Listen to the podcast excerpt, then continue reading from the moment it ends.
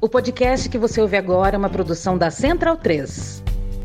Agora, a Aurelo aceita Pix, a primeira e única plataforma que remunera os podcasters a cada play e parceira do lado B, abriu essa nova forma de apoio rápido e fácil. Você apoia o lado B a partir de R$ reais e tem direito a conteúdo exclusivo e pode, de acordo com a faixa de apoio, participar dos sorteios de brindes. Se você já é apoiador pelo Padrinho ou pelo PicPay, migre para Aurelo. Quem quiser colaborar com a gente sem aquela regularidade mensal, pode fazer o pix para lá do Rio, arroba.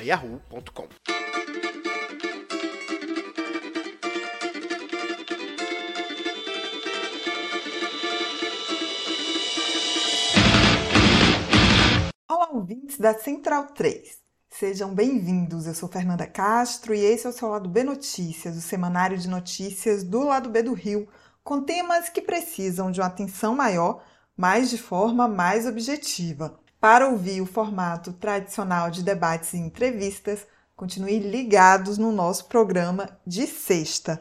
No programa dessa semana, Cinema e Futebol, e na sua coluna, Évila Vanderlei fala sobre Copa a partir de uma visão popular. Compre a sua camisa Do Lado de Cá Não Tem Caô, vendida pela Zeta Nossa em parceria com Lado B em zetanossa.com.br. Você também tem 15% de desconto nas compras com o cupom Lado B15.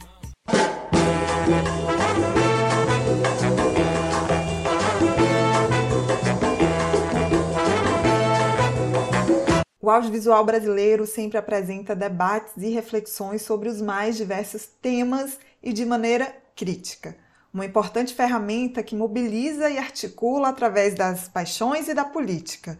Para falarmos da necessidade das políticas do audiovisual e de uma grande paixão do brasileiro, o futebol, eu converso com Diogo Leal. Ele é produtor executivo do Cinefute, Festival de Cinema de Futebol.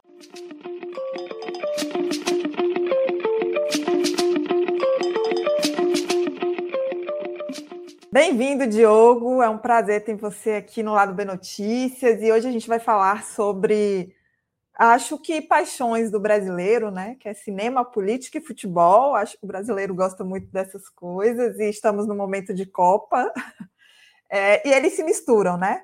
Costumam dizer que eles não se misturam, mas eles se misturam. Então, já para a gente começar, como é que você vê aí depois desses longos anos aí de um governo que não investiu no audiovisual. Como é que você vê o audiovisual a partir do ano que vem?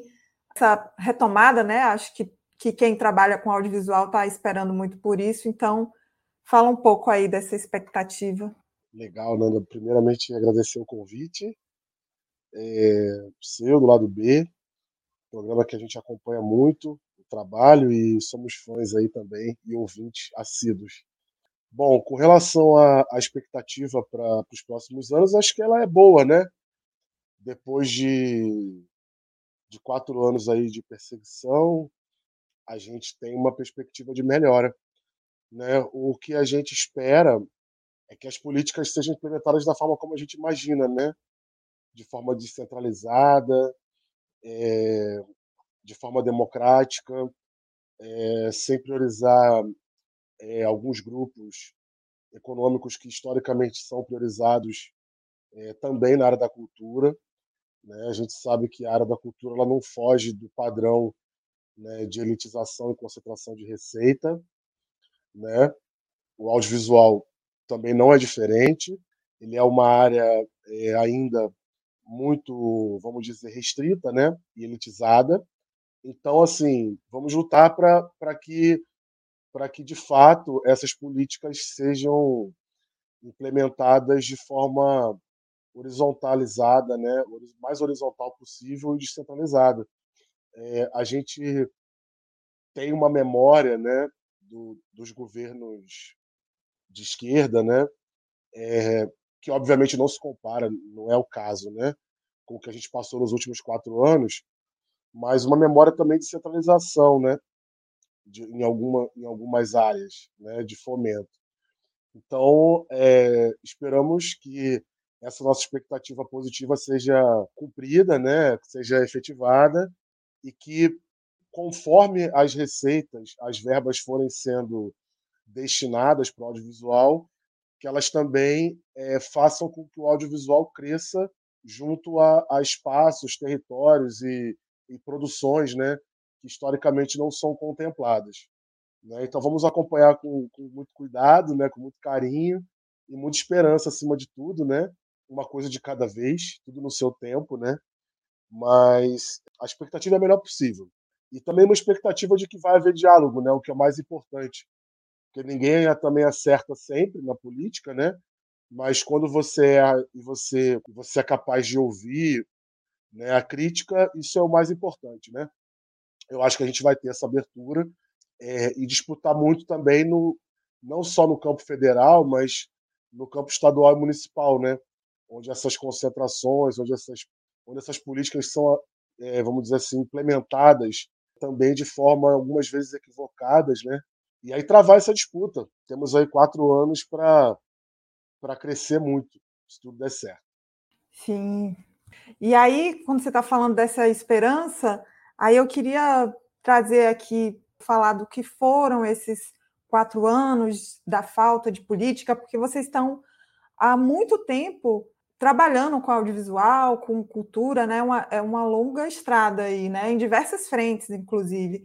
E aí, como é que foi fazer isso durante esse, esse último governo? E vocês acabaram de retornar para o cinema, né? Também fala um pouco disso, como foi o retorno. O Cinefute acabou ontem, né? Então, como é que foi isso também? Falar um pouquinho do que foi esses quatro anos e essa retomada para as grandes telas. Legal. Na verdade, assim, primeiramente com relação aos últimos quatro anos, né? Foi difícil. Vou te dizer que foi, foi bem difícil a gente teve que se unir é, muito né, com as pessoas do próprio setor para encontrar formas de, de, estabelecer diálogos com essas pessoas que, que estão aí, né? E aí era o diálogo nunca aconteceu, obviamente, né?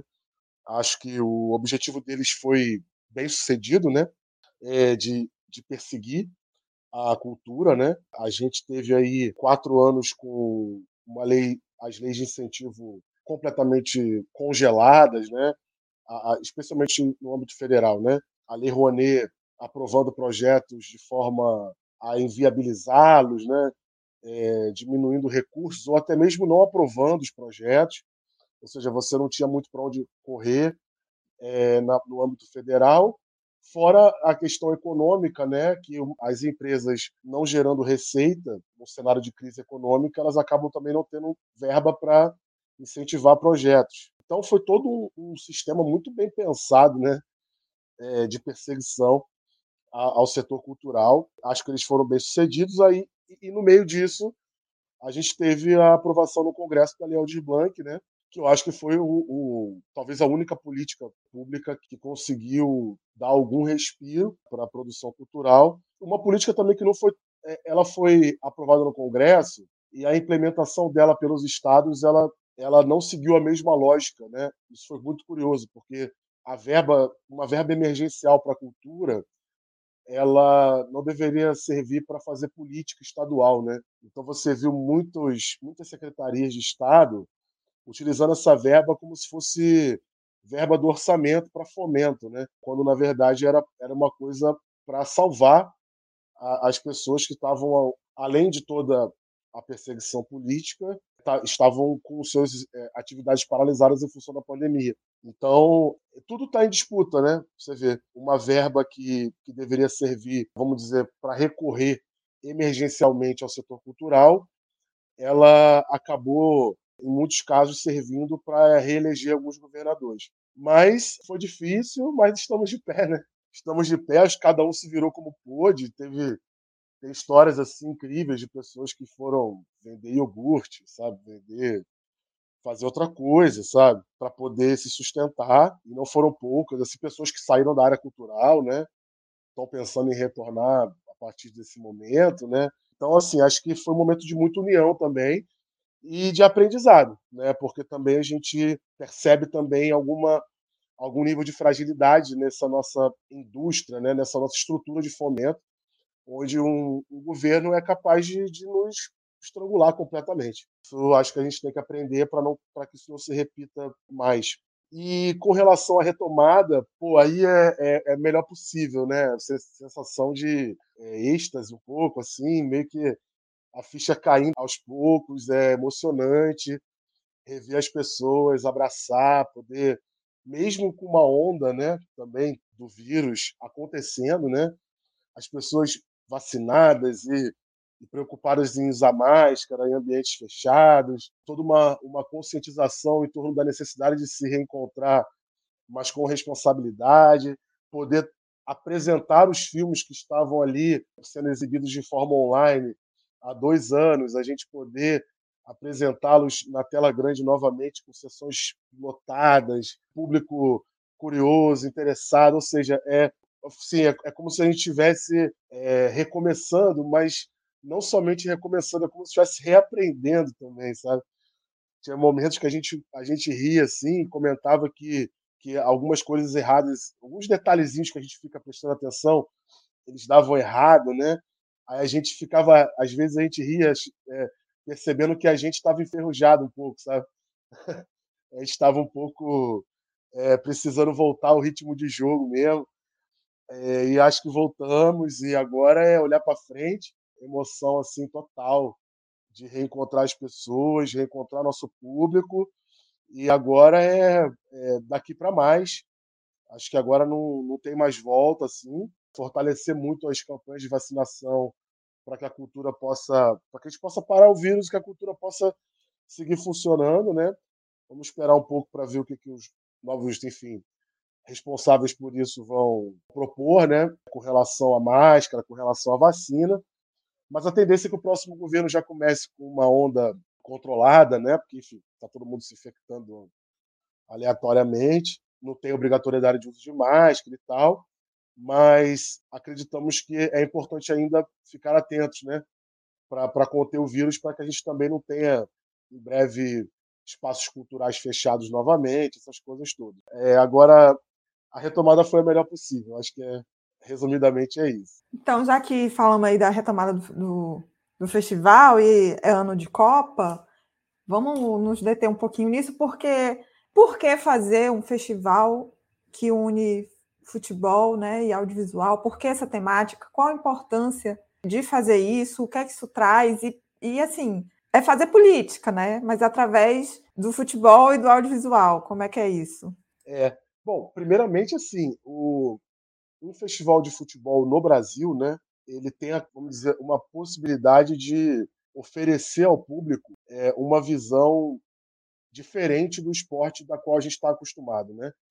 Então a gente que frequenta a arquibancada, que ama o futebol, a gente fica sempre é, preso àquela coisa do jogo, do resultado, ganhou, perdeu, o jogador está de corpo mole, o outro recebe milhões para não fazer nada, chinelinho, o outro é meu ídolo, que também não, a gente não tem contato, mesmo sendo ídolo. Então, assim, um festival que consiga botar essa paixão na tela, né, no país que se considera, né, mesmo que não seja tanto o país do futebol, ele nos permite elevar a cultura nacional sobre os mais diversos aspectos. Acho que isso é o mais importante a partir do momento que a gente está difundindo filmes de forma gratuita, né, no, em diversas cinemas e praças do Brasil. E também levando esses filmes para o exterior, realizando curadorias fora do Brasil, estabelecendo parcerias internacionais é, e possibilitando que o público estrangeiro também conheça esse aspecto do futebol do Brasil. E aí, a, a partir desse, dessa difusão de filmes, a gente consegue é, estabelecer uma série de conexões com, com territórios e promover outras atividades. Por exemplo, a gente tem uma, uma oficina chamada Cinefoot Lab, né? Ela é uma oficina feita em, em territórios que não são contemplados por políticas audiovisuais e a gente promove ali a realização de um filme sobre futebol naquela localidade. Esse ano a gente fez na comunidade do Mandela, o filme ficou lindo. Fizemos uma sessão com a presença da idealizadora de um projeto chamado Estrelas do Mandela, que é um time de futebol feminino né, da comunidade. Foram todas ao cinema, muitas pela primeira vez, né, nunca, nunca tinham ido ao cinema. Né? Então, eu acho que o audiovisual ele ainda deve muito ao futebol e nesse sentido o Cinefute ele é um catalisador desse movimento. Acho que mostrar o futebol é, de uma maneira diferente da forma como a gente está acostumado, acho que por si só já é algo engrandecedor para o público, principalmente. A pessoa ela, ela entra num, numa sessão de um filme de futebol argentino, paraguaio, do Oriente Médio, da África, é, é, ela passa a ter uma percepção de como que o que a gente faz aqui no dia a dia está conectado com o que o cara está fazendo pelo futebol lá do outro lado do mundo, assim. É impressionante, assim, a, como que a nossa rotina de viver o futebol ela é totalmente conectada com, com a mesma rotina do outro lado do mundo. Isso é impressionante. E aí as pessoas vão se conectando, né? Porque o filme foi feito por um realizador que você consegue encontrar o cara, se você tiver interesse, sabe? Você conhece o clube do cara, pô, esse clube é legal, tem uma história interessante, se conecta com aquilo. E isso vai gerando frutos intermináveis, assim, a partir do momento que a pessoa ela, ela passa a ter é, esse contato. Sem contar todos os outros temas que estão ali por trás, né? Assim, citando o exemplo de uma sessão que, que falou sobre a consciência negra. Então, você traz filmes que tem o futebol ali com diálogo com esse tema e com tantos outros, né? Sem dúvida. Na verdade, a gente, além da. A gente faz todos os anos uma mostra competitiva, né? Vamos dizer assim, são os nossos. É, os nossos as nossas estrelas, né? Nas categorias curta-metragem e longa-metragem. Fazemos uma mostra infantil, chamada Mostra Dente de Leite, com filmes de futebol para crianças e adolescentes e jovens. E também uma outra coisa muito importante que o festival faz todos os anos e elas são é, muito trabalhosas, mas muito gratificantes, assim, são as homenagens. E aí elas entram nessas sessões temáticas, da consciência negra. Esse ano a gente homenageou o Projeto Negro Muro, né, que, que pinta personalidades pretas pela cidade do Rio de Janeiro em painéis gigantes.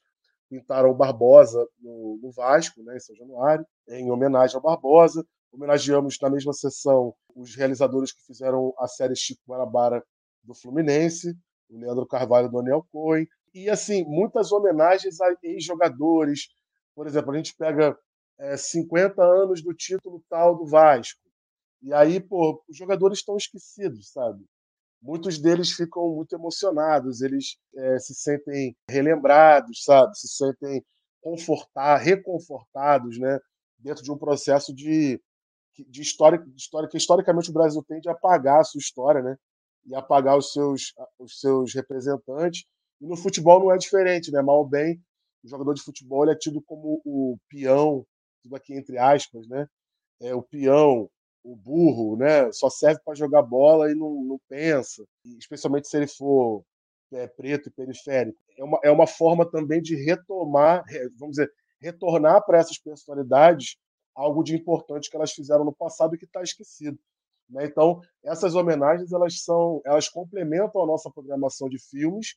Muitas vezes não tem filmes sobre aquela pessoa, mas a gente insere na programação para que as pessoas passem a conhecer aquela história e quem sabe, né, num futuro inspire alguém a fazer um filme sobre aquela pessoa também, né? Sem dúvidas, ou seja, extremamente importante para a formação de público, para conhecimento, para pesquisa, e aí você vai criando milhões de redes e debates que são fundamentais para a gente, principalmente nesse momento que a gente pensa em reconstruir esse país, né, e gerar políticas públicas em torno de todos esses temas.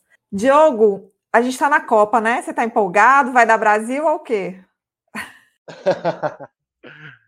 Cara, eu tô zero empolgado. tô zero empolgado, Fernanda. É, mas é, acho que também tem um pouco do cansaço do festival, né? Muito trabalho. O Cinefute ele, ele vai seguir, né? Durante a Copa do Mundo, no Centro Cultural Justiça Federal na Cinelândia, no Rio de Janeiro. É, então eu vou acompanhar a Copa da sala de cinema. Mas eu tenho para mim que eu, eu tô sentindo que o Brasil tem muita chance de ganhar essa Copa. Assim né? O, time está tá arrumado, o, os caras, é, as seleções rivais estão perdendo jogadores importantíssimos, assim, que fariam toda a diferença para eles. Mas é muito, vou usar o termo desanimador, para não usar o termo do, do nosso ex-presidente genocida, futuro ex, não dizer brocha, mas é muito desanimador você vê uma Copa num lugar com tanta que remete a tanta coisa ruim, né? Um país que escravizou trabalhadores para fazer estádios, né?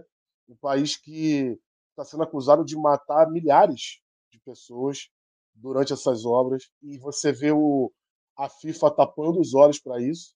Você vê todas as federações, todas não, desculpa, mas você vê a nossa confederação não dando um pio sobre o assunto uma seleção com jogadores que não têm menor identificação com o Brasil, exceto esses que jogam no Brasil, que são, sei lá, dois ou três. É uma seleção com jogadores desconectados da realidade do país, onde o seu maior craque é capaz né, de fazer lives com um presidente que é, o único motivo dele estar tá fazendo isso é para pagar menos imposto. Né? Então, assim, é, é muito desanimador isso tudo, né? O lugar onde a Copa é sediada, a forma como a Copa foi feita, a nossa seleção sem identificação. Então a animação não é muito grande. Óbvio que quando você reúne os amigos, vai ver um jogo, aí é outra história, né? Aí passa a ser um, um ambiente mais para encontrar os amigos e tal. Mas eu, eu, eu até tenho escutado aí o lado B, eu tô com, tô com o Fagner, assim, eu sou mais Uruguai do que Brasil nessa, nessa, nessa Copa aí. Tem todo sentido, tudo isso que você trouxe mesmo. É um outro desafio também, né? Voltar a torcer para essa seleção, construir, reconstruir tudo isso que a gente, pelo menos eu guardo dentro de mim da seleção, mesmo que há muito tempo eu já não tenha tanto amor, mas é, até comprei uma blusa para me animar um pouquinho. E vamos nessa.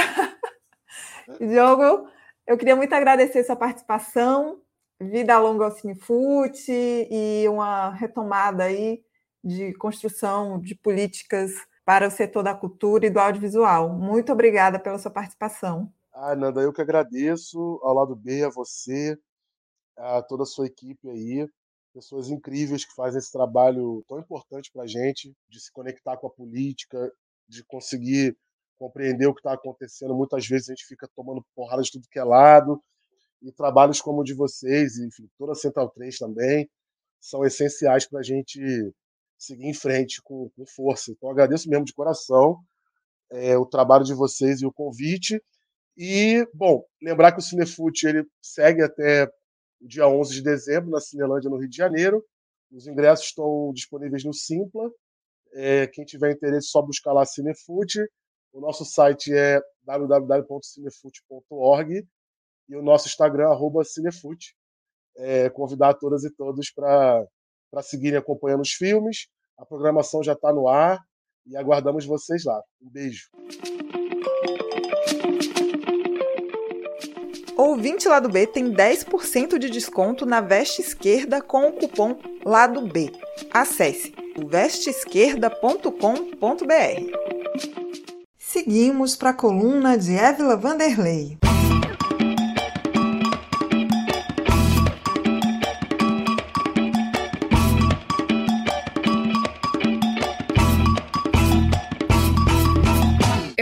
Mentir, quando no último domingo deu-se início à cerimônia de abertura da Copa do Mundo de 2022 no Catar, um coração torcedor que ama futebol, que desde sempre aguarda por mundiais a, a cada quatro anos, bateu forte e me deixou um pouco emocionada.